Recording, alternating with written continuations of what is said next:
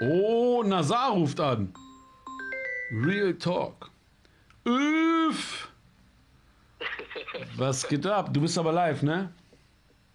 Ja, ja, kein Ding. Ich wollte nur sagen, erstmal bester Stream heute und ich finde das richtig nice, dass du auch über so ein bisschen diese Themen gerade quatscht, weil ich merke im Chat, dass es sehr viele Leute interessiert, wie das halt wirklich mit den Verträgen und Vertrieben aussieht. Deswegen rufe ich dich auch nur ganz kurz an. Ja, Mann, danke. Weil ähm, ich nur kurz eine Sache loswerden wollte, was, was für die Leute ganz wichtig ist auch zu verstehen. Guck mal, bei dieser Sache jetzt mit dem Shop, was mich jetzt auch gerade so ein bisschen verwundert, warum, warum er das anbietet, irgendwie über seinen eigenen Shop zu machen, weil ich ja vorhin reingeschrieben, dass man, ich kann mich erinnern, vor zehn Jahren äh, hat, hat Danny, kennst du ja selber Danny, Ja, ja, klar. Grüße auch, äh, der hat, der hat mir schon angeboten, dass ich damals auf der Homepage, die ich hatte, dass wir, dass ich, da hatte ich auch einen Online-Shop für halt so für Merchandise-Sachen, Ja. dass wir halt auch äh, darüber die Alben verkaufen können, weil ähm, er das in GFK hat eintragen lassen. Genau. Also es wäre kein Unterschied gewesen zu Amazon. Und mit Amazon war immer das Problem, das, da war ich schon, also zu der Zeit war ich schon bei Universal, die hatten riesige Kriege mit Amazon, weil du hast halt äh, einen Hub, du gibst, du gibst das Album oder die Box äh, bei Amazon ab und Ja, das ja. musstest du, weil wie du selber gesagt hast, Marktplayer, Ja. äh, ohne dort stattzufinden, dachtest du irgendwie, dass du tot bist. Ja. Und die packen dann einfach nochmal den Preis on top, den sie wollten. Kennt ihr ja bis heute. Ne? Wenn Rapper Boxen anbieten, sagen die ja auch immer vorsichtig äh, dazu, Leute, erschreckt euch nicht wegen dem Preis, der geht noch runter. Und damals hat man das dann eben so gemacht, dass man warten musste, bis Mediamarkt und Saturn mit der Box auch online gehen, Ja. weil erst dann, also erst dann ging Amazon mit dem Preis nach und mussten auch den Preis nach unten drücken. Ja. Das zweite Problem bei Amazon war auch, dass das einfach der größte Dreckshaufen war, weil die dann plötzlich einfach, bei mir selber ist es schon dreimal passiert, äh, du bringst der erste Single, freust dich voll, die Box geht online, der erste Tag war meistens immer der verkaufsstärkste Tag und plötzlich nach zwei Stunden ist die Box offline. Und im ersten Moment denkst du dir, hey, krass, ist die jetzt schon ausverkauft?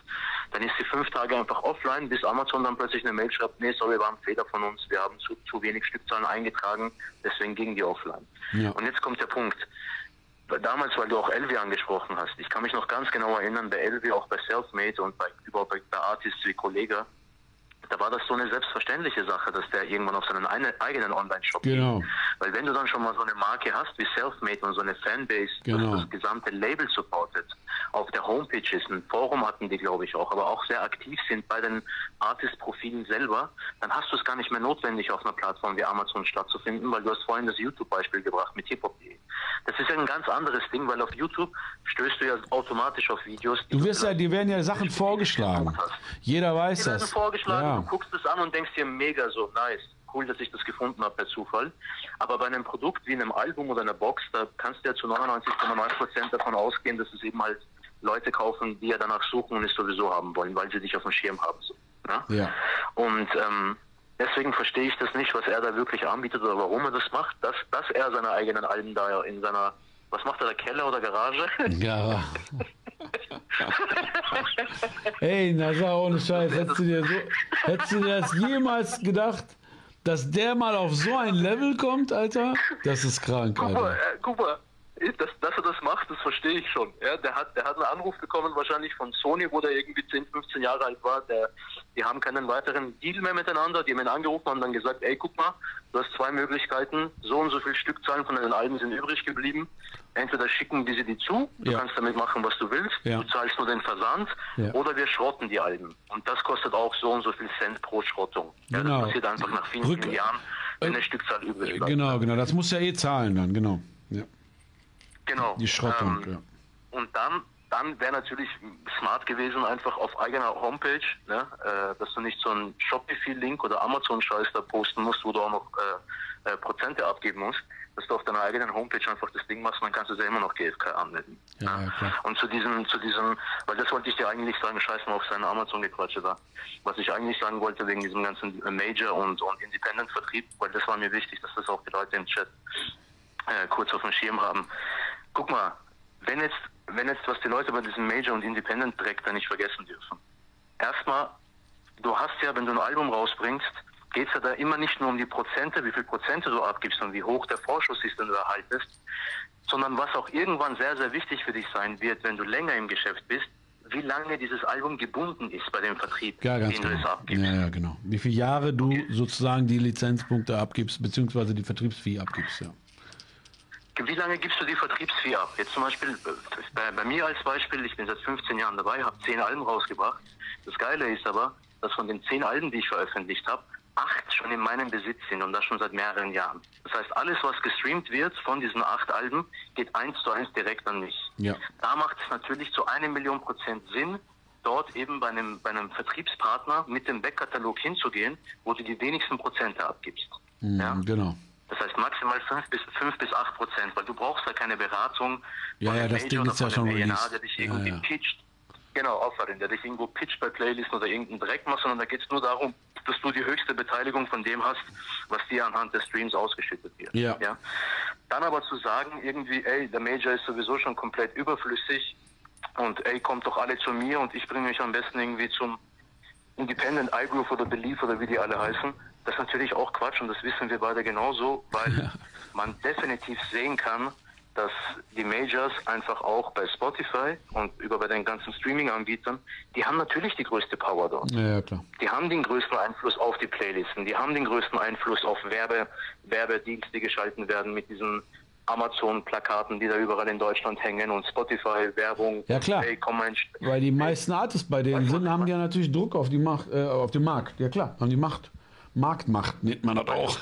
Und unab, unab, unabhängig davon, das weißt du auch selber, äh, bei Pro7 und RTL alle, alle Musiksendungen äh, ähm, wie dieses, wie heißt das, ähm, The Voice und äh, bei Vox Ja. Sendung, wie heißt die, wo die da zusammen sitzen und trällern? ja, The Voice of Germany oder Masked oder Singer oder The irgendwas. Voice of ja. Germany und dann Ja. dieses andere Sing, Sing My Song und so. Ja, ja, ja, genau. Das sind zu 99,999% nur Major-Artists. Ne? ja, klar.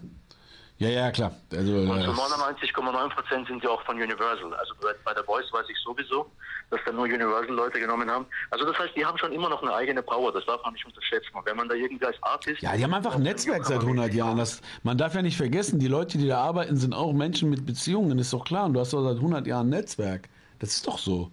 Also, da, Ja, wie gesagt, äh, wie gesagt, wenn äh, dieser Move, den Bushido jetzt so tut, als ob er den machen will, freiwillig, der, wir wissen ja beide, der muss das machen. Aber ganz ehrlich, wenn er schlau gewesen wäre, hätte er ja vor zehn Jahren, wo er richtig heiß war mit EGJ-Zeiten, da hätte er das ja machen können. Aber er war nie so geschäftstüchtig. Er hat immer nur auf Vorschussbasis gearbeitet. Der hat sich immer groß Naja, Vorschuss weißt du, warum, die Sachen das absolut, abgearbeitet. weißt, du, warum das absolut, weißt du, warum das absolut stimmt, auch was du sagst? Weil es gab ja damals schon, wenn du dich erinnern kannst, äh, gab es ja auch schon Groove Attack zum Beispiel. Genau, ja, klar, Äh, es klar. gab ja Groove Attack und auch ein paar andere Independent-Vertriebsanbieter, die natürlich viel höhere Shares geteilt haben Ja. als der Major. Und klar, da ging er natürlich nicht dorthin. Und warum er jetzt gerade bei iGroove ist, das wissen wir natürlich auch. Und irgendwo widerspricht er sich selber ja auch, weil ich habe mir ja auch diese Doku von ihm angeguckt und da gibt es ja sogar in einer Folge die Stelle, wo er erzählt, dass er halt zu Universal zurück wollte und zu Nephi und dass die schon am Verhandeln waren über ein paar Millionen und dass dann irgendwie das doch nicht geklappt hat, weil er angeblich Haftbefehl oder sowas da angerufen hat und meinte, nee, nehmt den nicht mehr zurück. Kannst du dich erinnern? Ja, ja, stimmt, stimmt, stimmt. Erstens, Also äh, sogar in seiner eigenen Doku wollte er ja zum Major zurück, aber hat dann angeblich wegen anderen Leuten nicht geklappt. So, ne?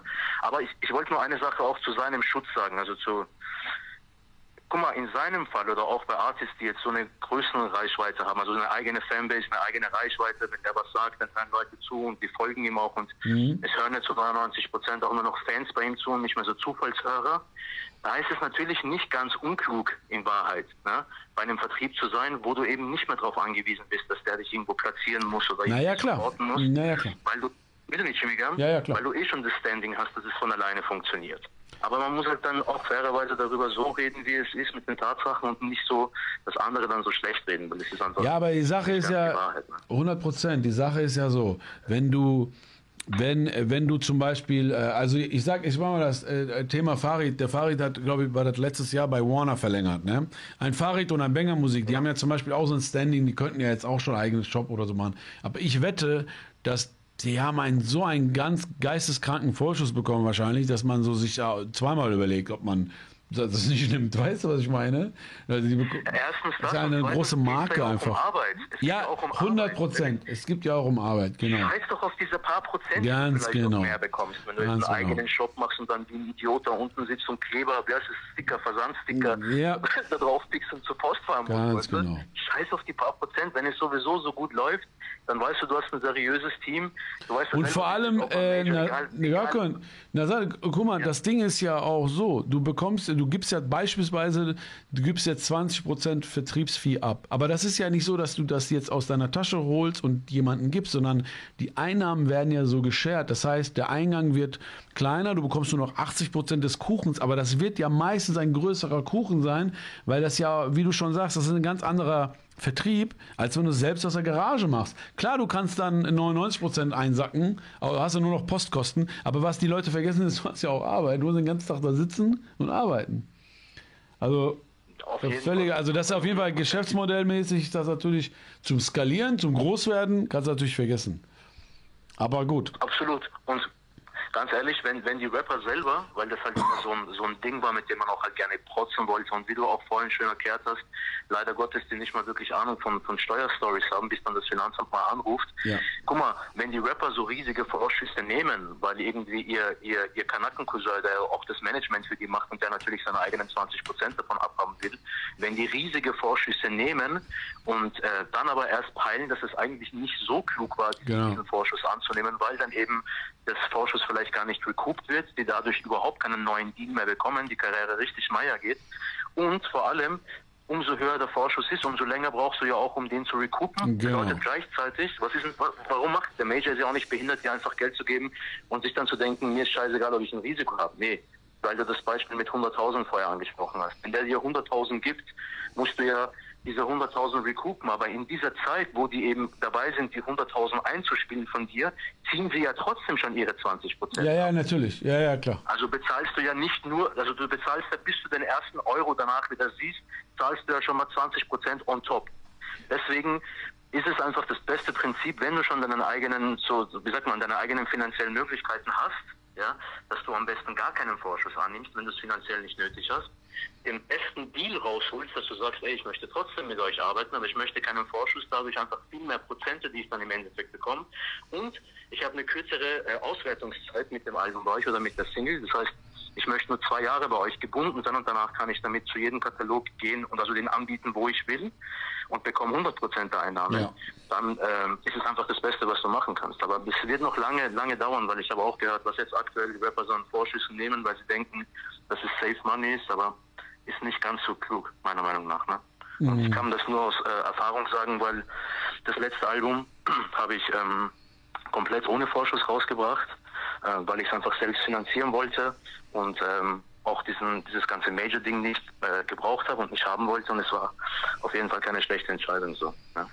Ja, wie gesagt, wenn man einen gewissen Brand hat, Fanbase hat, auch Erfahrung hat, ist es eine Sache. Wie gesagt, trotzdem würde ich immer gucken, wie gesagt, ich, es gibt ja auch, guck mal, es gibt ja auch ein Phänomen, es gibt ja so Artist, ähm, ich weiß jetzt nicht, ob man aus Deutschland einen nennen kann, aber es gibt ja so Artist, die, die bekommen ja so viel Vorschuss, das können die eh nicht recoupen. Da, die nimmt man einfach wegen der Marke. Man braucht die im Label, damit man andere zieht damit, damit man sagen kann, hey, guck mal, der ist bei mir.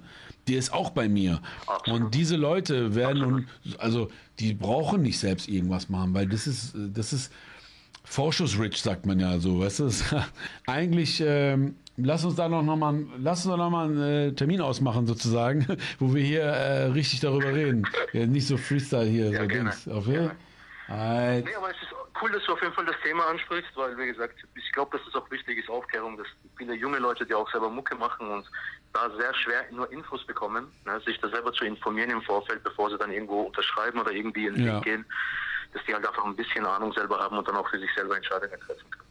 Alright. Okay, cool. Ey, danke für deinen Anruf, ja, Brother. Danke. Spaß auf jeden Fall. Okay, bis später.